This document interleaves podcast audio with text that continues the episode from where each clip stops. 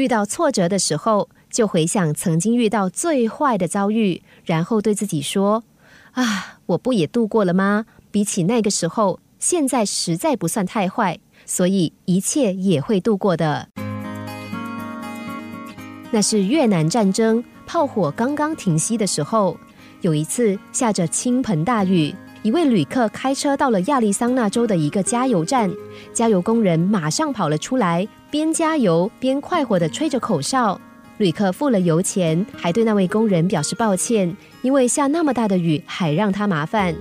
工人回答说：“这没什么，虽然这个时候他的衣服已经湿透了，但他说。”我趴在越南的伞兵坑里时，曾经发誓，只要我能够活着回来，一定从此心怀感激，不再埋怨任何事情。我确实做到了。卡内基的好友兼经纪人艾伯特也有过类似的体验。他失业，储蓄花光，欠下一屁股债，一度陷入绝境。有一天，他到银行准备贷款，走在路上，心里面真是忧郁。忽然，他看见迎面来了一个没有腿的人，用一块滑板让自己前进。这个人把自己从街道移到人行道上的时候，和艾伯特对望了一眼，带着微笑说：“今天早上天气真好，是吧？”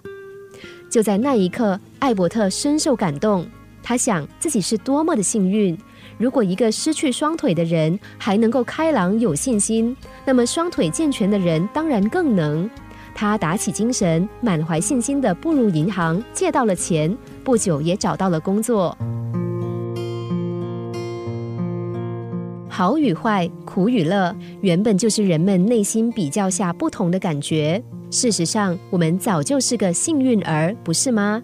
在两亿五千万个精子中，只有一个能够和卵子结合。就算如此，也不是每一个胚胎都能够成功的诞生到人世。再说，能够成长到你目前的年龄，必须要从许多可能的疾病还有意外中生存下来，更不要提天灾人祸的可能性。但是，尽管有上述可能，你还在这里。当你明白自己拥有幸运之后，是不是也觉得曾经干扰生活的小事，现在都变得不重要了呢？